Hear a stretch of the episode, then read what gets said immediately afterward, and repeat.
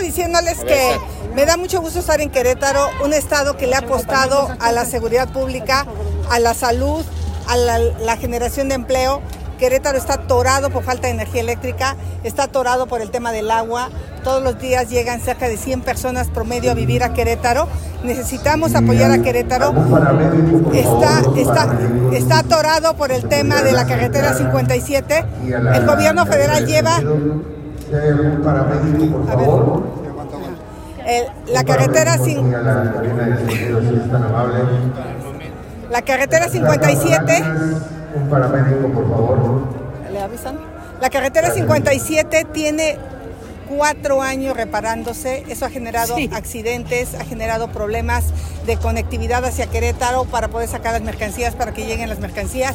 Entonces, básicamente Querétaro lo que demanda es infraestructura, energía eléctrica, agua carreteras, mantenimiento de las carreteras. En los últimos dos años no ha habido un peso de mantenimiento a Querétaro y creo que por ahí es a donde le vamos a entrar. Querétaro lo ha logrado prácticamente solo, solo necesita que el gobierno federal lo apoye con el tema de energía, con los permisos para el tema del agua y creo que este estado tiene todo para ser uno de los primeros estados que resuelva de fondo el tema de la pobreza. Candidata, preguntarle.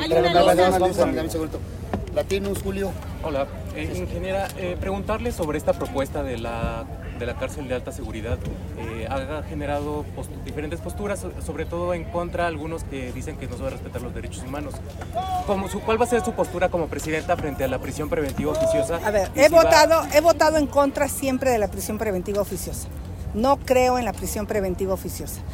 Yo estoy haciendo una estrategia de que delitos menores de 10 mil pesos, que son el 80%, se vayan a una justicia alternativa, a una justicia cívica.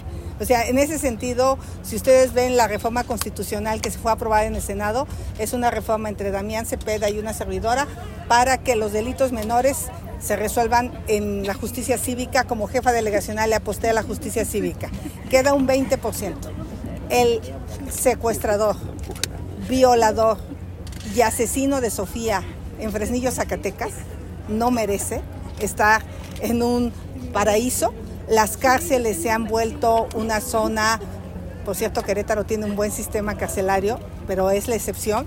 Pero desde las cárceles se extorsiona, desde las cárceles se dirige el secuestro, las cárceles son tierra de nadie. Eh, hay autogobiernos en las cárceles. Por eso para los delincuentes llegar a la cárcel ya no significa ningún, eh, ninguna sanción, ninguna pena. Eh, hay privilegios en las cárceles, incluidas las de alta seguridad. Entonces sí necesitamos que esos delincuentes, los que asesinaron a los cinco jóvenes en Celaya, los que mataron a los once jóvenes en Salvatierra, Guanajuato, a sangre fría, por el simple hecho de que los corrieron de una fiesta en la que no estaban invitados, esos que o sea, descuartizaron a los cuerpos en Veracruz y que los pusieron en hieleras, o quien es responsable del asesinato de las 57 personas que fueron encontradas en una fosa clandestina, esos delincuentes merecen castigo, la gente lo quiere. La gente ya no quiere que esos delincuentes estén en la calle. O sea, es una cárcel para delincuentes de muy alta peligrosidad que son un riesgo que estén en la calle. Y la verdad es que tienen que tener castigos ejemplares porque si no eh, van a seguir delinquiendo. Ya no hay ningún miedo a la justicia, ya no hay ningún miedo de delinquir. Vieron el dato de la Ciudad de México el 99% de los delitos quedaron impunes.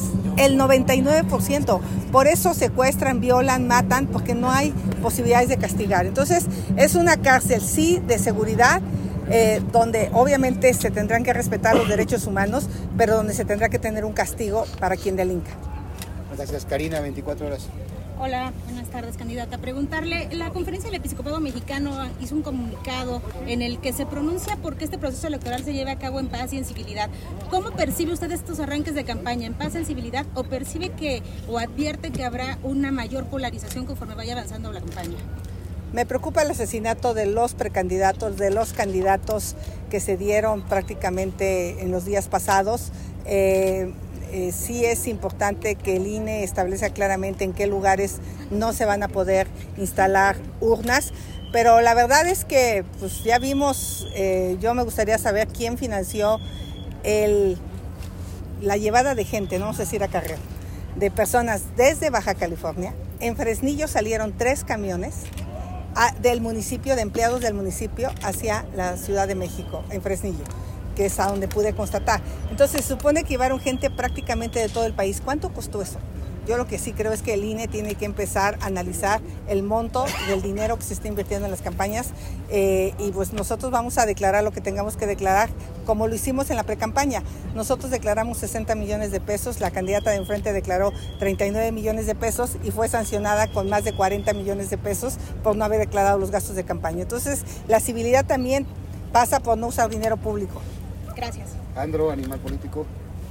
Hola Xochitl, buenas tardes. Yo también. Ha incorporado en sus discursos durante esta campaña el señalamiento directo de narco contra el partido que es su opositor. Eh, quisiera preguntarle si usted se suma a estos señalamientos de etiquetas en redes sociales donde asocian narcotráfico con el presidente, con la candidata que es su contendiente. Lo que me queda claro es que este gobierno decidió tolerar a la delincuencia organizada. Decidió el presidente saludar a la mamá del Chapo, decidió el presidente eh, no enfrentar a los delincuentes eh, y eso conlleva una responsabilidad. Eh, conlleva la responsabilidad de la violencia, de la muerte, del miedo. Eh, no sé si tú estuviste en Fresnillo, eh, pero realmente hoy se supone que subí un video de una familia a la que entrevisté. Estuve yo en lo personal y ellos sí están convencidos que los gobiernos locales están coludidos con el narcotráfico.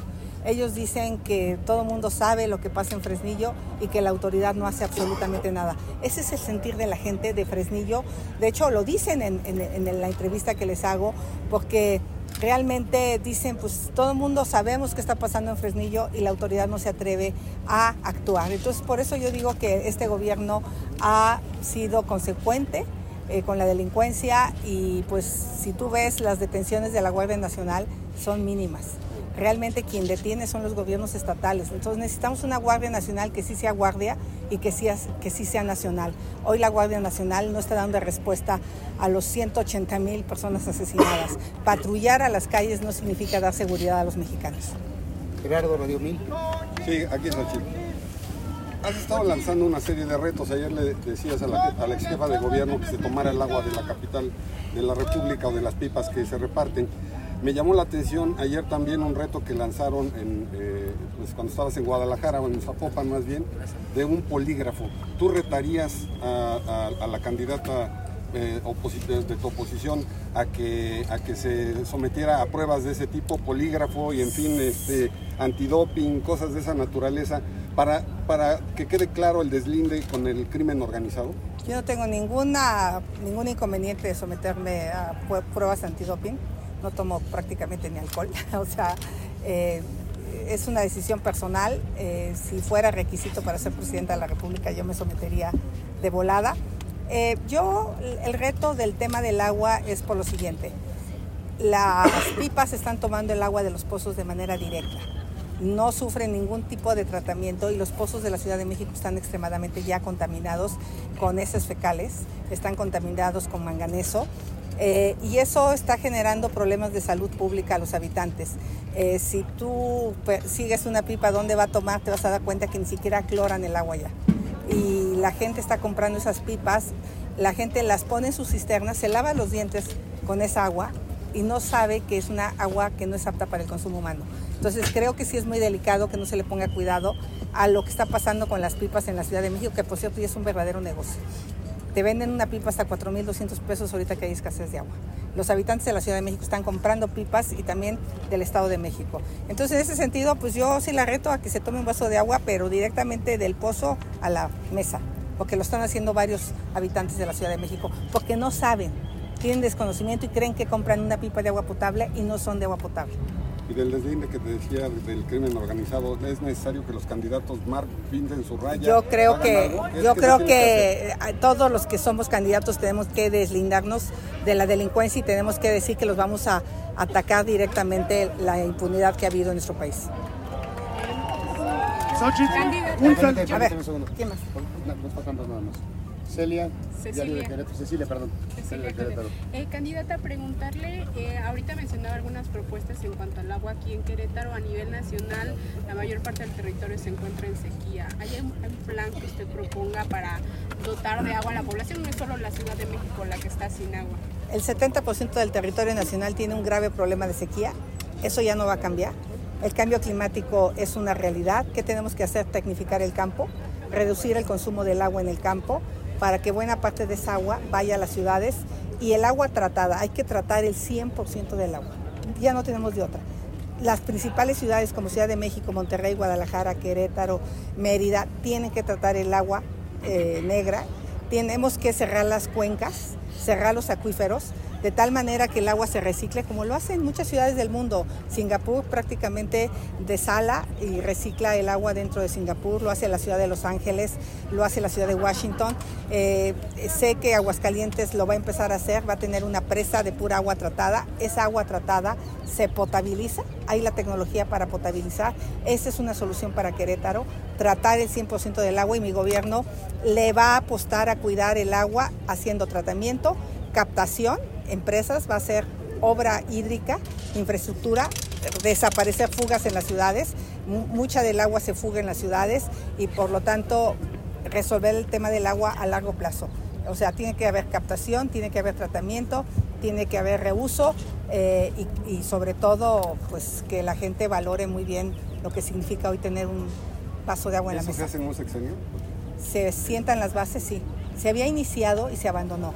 Están abandonadas 1.100 plantas de tratamiento en el país. Hay que darles mantenimiento, hay que recuperarlas, pero si no tratamos el agua no va a haber agua que nos alcance.